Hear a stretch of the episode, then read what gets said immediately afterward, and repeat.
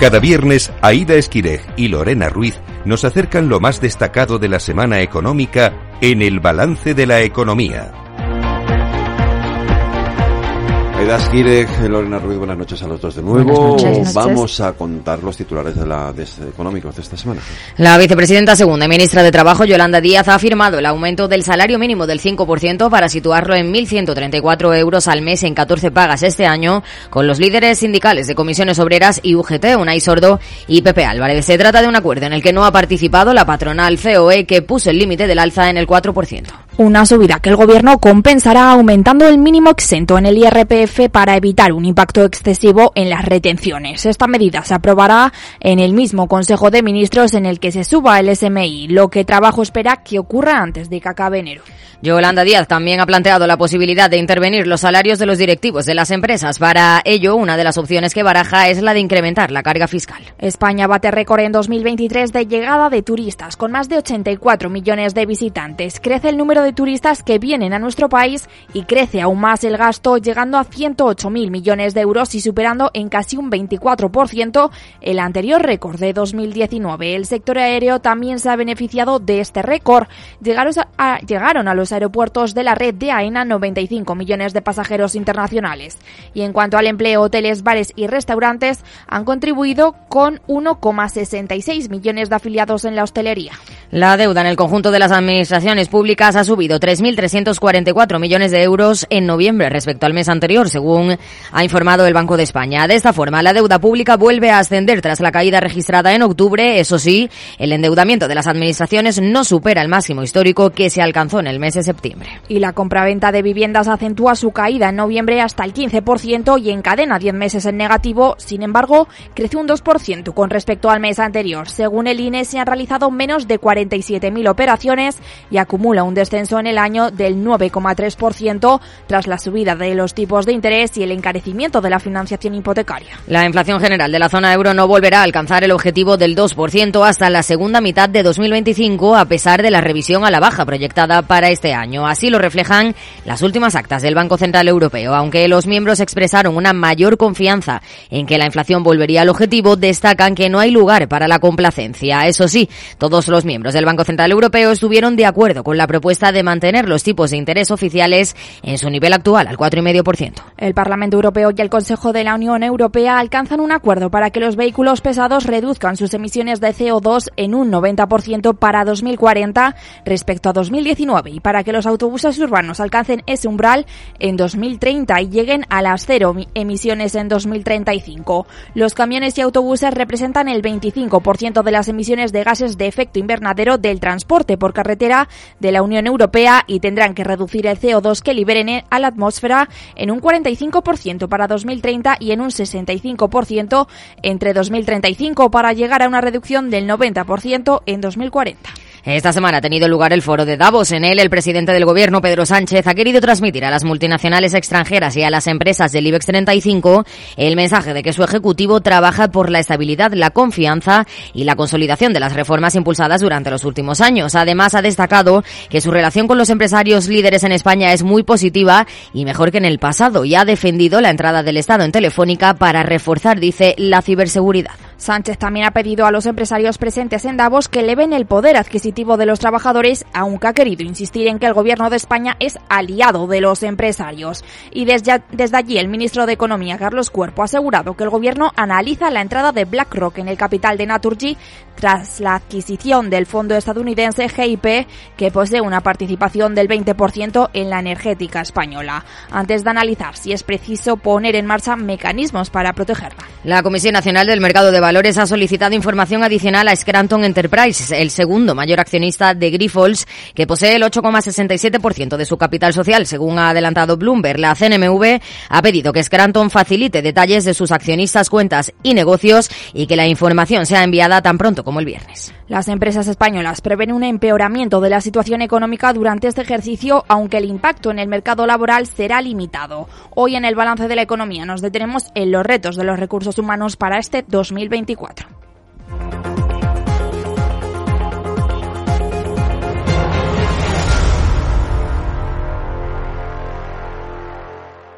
Valentín Bote, director de Randstad Research. ¿Qué tal? Muy buenas tardes. Hola, muy buenas tardes. Bueno, Randstad y la COE han presentado el informe de tendencias de recursos humanos de 2024 esta semana. Este informe muestra la realidad de las empresas españolas, pues en materia de recursos humanos, en un nuevo escenario, ¿no? Marcado por los nuevos retos del mercado laboral, como el déficit de talento y demás. ¿Puede explicarnos así a, a grandes rasgos estos nuevos retos del mercado laboral? Pues eh, sí, eh, nosotros hemos centrado este año el análisis de nuestro informe en dos temáticas principales. Por un lado, eh, como bien señalaba, está el tema del déficit de talento, que cada vez afecta a más empresas y entendemos por déficit de talento la dificultad que tienen empresas para encontrar profesionales eh, ofreciendo condiciones adecuadas por una cuestión de escasez o de la razón que sea. Pero ahora mismo el 75% de las empresas estarían en esa situación. Y también hemos analizado en esta ocasión el reto que supone la llegada de la inteligencia artificial y eh, bueno eh, cómo las empresas empiezan a introducir esta tecnología en diferentes actividades del proceso productivo y en qué medida pues esto está teniendo un impacto o no en las cifras de empleo. Eh, bueno, el informe establece que las empresas españolas prevén un empeoramiento de la situación económica. ¿A qué se debe? Pues efectivamente, el, casi el 80% de las empresas está anticipando que este año 2024 va a reflejar un empeoramiento de las condiciones económicas eh, tanto ah, en un plano internacional como nacional. Aquí hay razones de todo tipo. Por un lado tenemos eh, pues un contexto internacional eh, pues muy complicado con conflictos bélicos, con todavía problemas de energía, con un precio elevado, con cadenas de suministro pues que pueden estar comprometidas en la medida que Asia todavía mm, pues no estamos en una situación prepandemia en este sentido.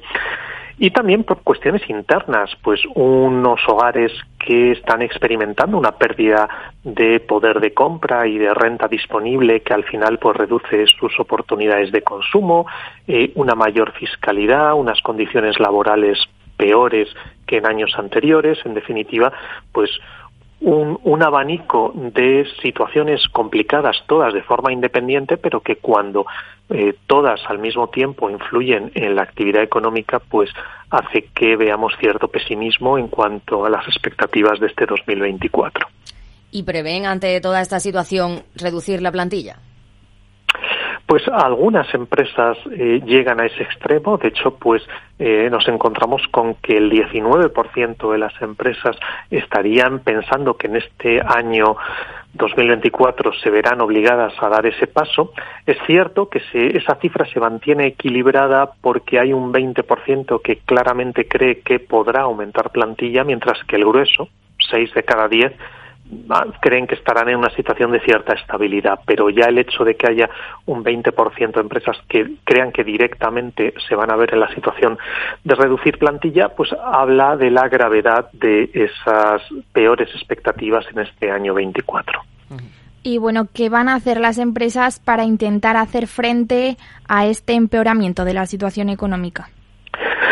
Bueno, pues están adoptando distintos, eh, distintas estrategias de cambio organizativo. Eh, se está apostando todavía con mayor intensidad que en años anteriores por la digitalización y la innovación tecnológica como una manera de ser más competitivas y poder seguir eh, ofreciendo pues sus productos y servicios en, en unas condiciones atractivas pero también las empresas están planteándose cambios de distinta naturaleza eh, que vayan dirigidos bien a reducir gastos o bien a aumentar rendimiento, es decir, en definitiva, pues medidas de mejora de la eficiencia en el funcionamiento de sus actividades y mm, como una forma mm, tanto la digitalización como estas medidas de eficiencia mm, pues que buscan afrontar esos retos que parece que el año va a imponernos tanto desde fuera como internamente. Ha hablado al principio de que enfocaban este estudio ¿no? en, dos líneas, el, talento y el déficit de talento en concreto, y la inteligencia artificial. Vamos primero con el déficit de talento. ¿Cuáles son las causas de, este problema? ¿no?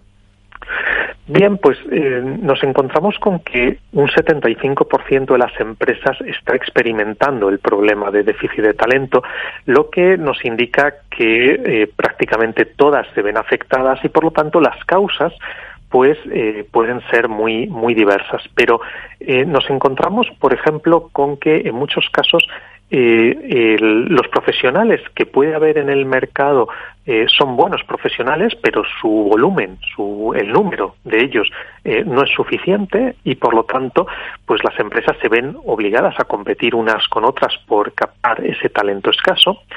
En ocasiones nos encontramos con que hay retos desde el punto de vista sectorial, hay sectores que son menos atractivos que otros y cuesta atraer los profesionales a ese sector, incluso ofreciendo pues buenas eh, remuneraciones. Mm, en un contexto complicado donde las empresas pues a lo mejor todavía les cuesta arrancar pues eh, cuesta a veces ofrecer oportunidades de carrera y esto es algo muy valorado por los profesionales. Eh, hay que hacer un gran esfuerzo para eh, conseguir atraer un profesional si no se le ofrece pues una estabilidad y una oportunidad de desarrollar carrera y esto es algo en lo que también las empresas están trabajando.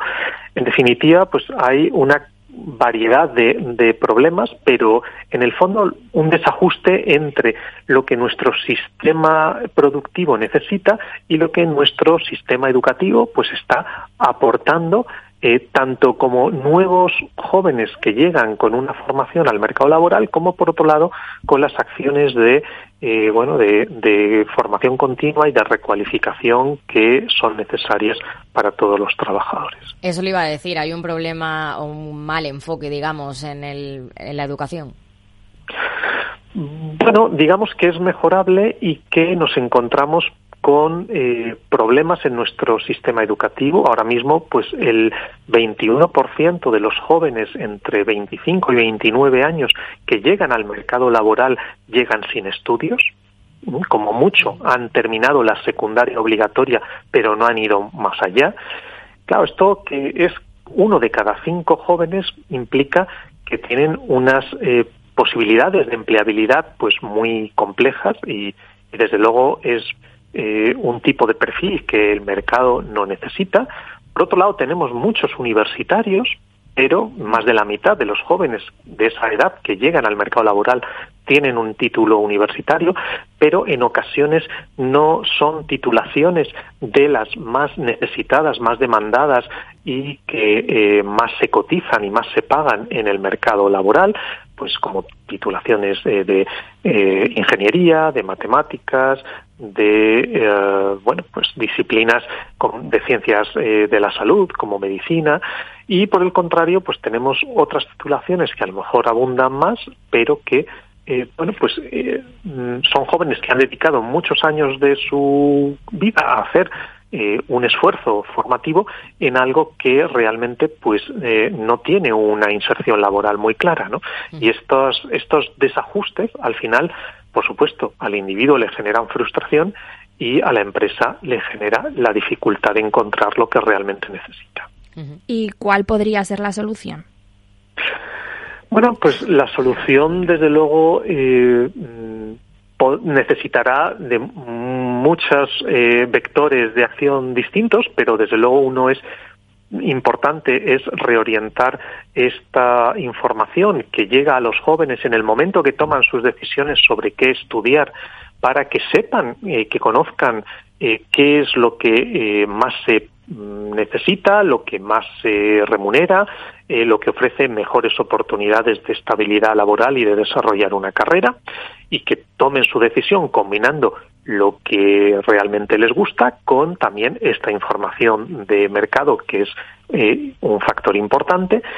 Por otro lado, mm, eh, hay que tomar también acciones decididas para eh, orientar muy bien, de forma muy quirúrgica, la formación que reciben, por ejemplo, los desempleados a las necesidades de corto plazo que pueden tener las empresas para facilitar y mejorar esa inserción de esos tres millones de desempleados que tenemos y mm, en general también pues acciones que no penalicen la contratación por parte de las empresas ya sea mediante eh, elevación de sus costes eh, ya sea pues vía cotizaciones o de otro tipo, y que permitan que se pueda desarrollar eh, la actividad empresarial en un contexto de mayor libertad.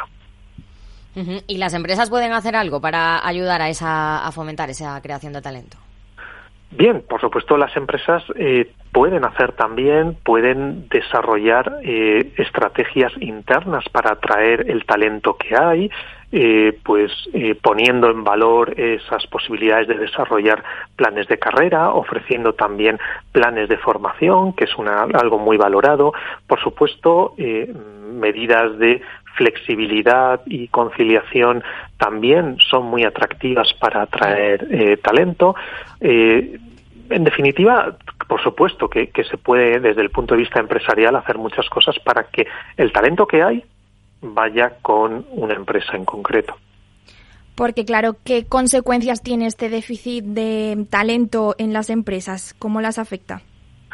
Bueno, el, el problema es eh, bastante serio porque el déficit de talento eh, termina teniendo efectos negativos en, de muchas maneras. Termina, eh, bueno, supone prestar un peor servicio a los clientes muchas veces o ni siquiera poderlo prestar, genera problemas de de mm, productividad, eh, problemas competitivos, eh, dificultad para desarrollar planes de inversión que requieran ese talento eh, y, y, también problemas de sobrecoste. En definitiva, pues son problemas tanto más coyunturales como más estructurales, pero las empresas que experimentan el déficit de talento, pues pues tienen varias dimensiones donde les está afectando a su competitividad, a los resultados financieros y a la eh, capacidad, en definitiva, de satisfacer al cliente. Y en el informe también se dice que cubrir una vacante es más difícil ahora que antes de pandemia. ¿Por qué ese cambio? ¿Por qué ha supuesto la pandemia ese cambio?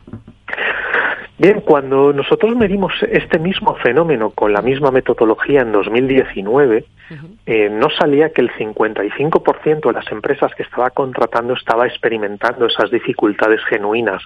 Ahora hemos eh, cuatro años después, en 2023, ha aumentado 20 puntos porcentuales, ya son el 75% las empresas que experimentan este problema. Eh, mm, en algunos casos se debe a que las necesidades del talento se han intensificado y no hay profesionales en el mercado.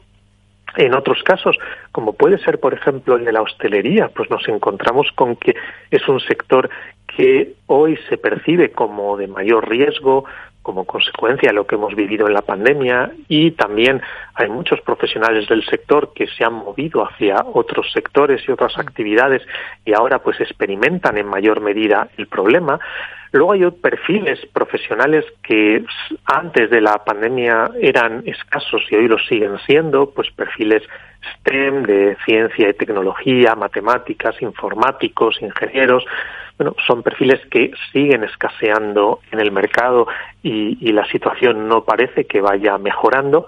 Así que, bueno, pues eh, en definitiva, o causas que ya vienen de antes o nuevas causas que en los últimos años han surgido ha hecho que este problema se haya agravado. Si pasamos al bloque de la inteligencia artificial que también habéis tratado en el informe, no sé si nos puedes contar un poco qué conclusiones habéis sacado. Bien, pues las conclusiones eh, es que es una tecnología que es bastante nueva, pero que va progresivamente implantándose en ciertas actividades empresariales. Las actividades donde hemos visto un mayor nivel de utilización de estas tecnologías, pues están en el terreno de optimización de tareas administrativas, de análisis de datos, de automatización de procesos productivos y también en servicios de atención al cliente mm, y, asistentes virtuales. Son las funciones donde hemos visto una mayor eh, implantación en este contexto inicial.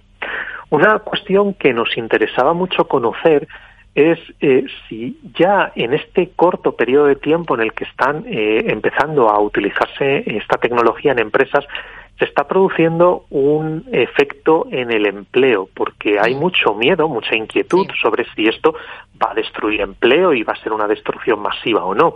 Bueno, pues hay estudios internacionales que apuntaban que, que todavía es algo incipiente y que no se ven efectos significativos en el empleo. Nosotros queríamos contrastar si en España esto era así. Y lo que hemos podido ver, eh, por lo que nos han contestado los cientos de empresas que han participado en el estudio, es que sí, que de momento el 90% de las empresas dice que no ha tenido un efecto significativo en el número de trabajadores la llegada de esta tecnología. Un 8%, poquito, pero un 8% nos dice que ha aumentado el empleo como consecuencia directa del uso de esta tecnología por cuestiones de complementariedad y cómo ha servido para ganar eficiencia y solo un 2% nos ha manifestado que ha habido una pérdida de empleo directa asociada a la introducción de esta tecnología. Pero, eh, eh, desde luego, eh, tanto nosotros como en los estudios internacionales de esta materia pensamos que estamos en un momento muy incipiente y que la cuestión será qué va a pasar en cinco años, qué va a pasar en diez años. Ese será el escenario realmente relevante para poder medir esta cuestión. Desde luego, eh, eh, en una cuestión positiva sí que se ha manifestado pues como un 30% de las empresas que, que ven a futuro que esta tecnología puede ayudar a paliar, aunque solo sea de forma parcial, a, a algún problema que tenemos en el mercado laboral, como puede ser el tema del reemplazo generacional, hay trabajadores que se nos jubilan, no encontramos en el mercado gente joven que pueda sustituirles y la tecnología a lo mejor tiene ahí algo que decir, bueno, pues ven que puede tener potencial para solucionar algún problema como este. ¿Y la productividad que está ahí ahora muy a la orden del día? Por supuesto, porque al final si eh, las empresas no son competitivas, pues eh, a medio plazo pierden el negocio y desaparecen y tenemos el máximo interés pues la sociedad y la propia empresa en primera persona en seguir siendo competitiva y para ello necesitan trabajadores más productivos y esta tecnología puede complementar en muchos casos las funciones que realizan y ayudarles a mejorar esa productividad. Y esta semana, mm, si le parece, hablamos de actualidad un poco ah, para terminar se ha firmado la subida de un 5% del salario mínimo interprofesional. Sí, eh, nos encontramos con esta noticia. Es una proporción de subida pues algo superior a la que planteaban los empresarios y bueno, pues eh, la medida que la subida de salarios venga acompañado de un aumento de productividad, pues el efecto no tiene por qué ser dañino en el mercado laboral, pero la cuestión es si se va a producir ese aumento de productividad, porque eh, si no es así, pues es un aumento de los costes, es un sobrecoste para las empresas que les resta competitividad, ¿no? En definitiva, pues eh, es algo que habrá que ir viendo si si los trabajadores responden a esa mayor eh, remuneración eh, y, entonces pues el efecto pues mm, pasa desapercibido o no. Pero en cualquier caso pues lo que pienso que hubiera sido deseable es que hubiera podido salir un acuerdo con, entre los eh, agentes sociales para tener una subida consensuada en vez de no una imposición por parte del, gobierno. Pero en cualquier caso, pues eh, vamos a ir viendo el año cómo, cómo va evolucionando eh, esta absorción de ese salario mínimo. Yolanda Díaz también ha anunciado que en breves van a empezar a reunirse para tratar el tema de la reducción de la jornada laboral. Bien, pues si combinamos un aumento del salario mínimo y una reducción de jornada, es complejo explicar cómo de ahí va a salir una mejora de la productividad. Pero en cualquier caso, pues mm, pienso que será muy interesante ver cuáles son los debates que se generan en los participantes sobre esta cuestión, agentes sociales y, y administración, y vamos a ver qué acuerdan finalmente. Pues Valentín, Valentín Bote, director de Randstad Research, muchas gracias por atender la llamada del balance de la economía de Capital Radio. Un placer, como siempre.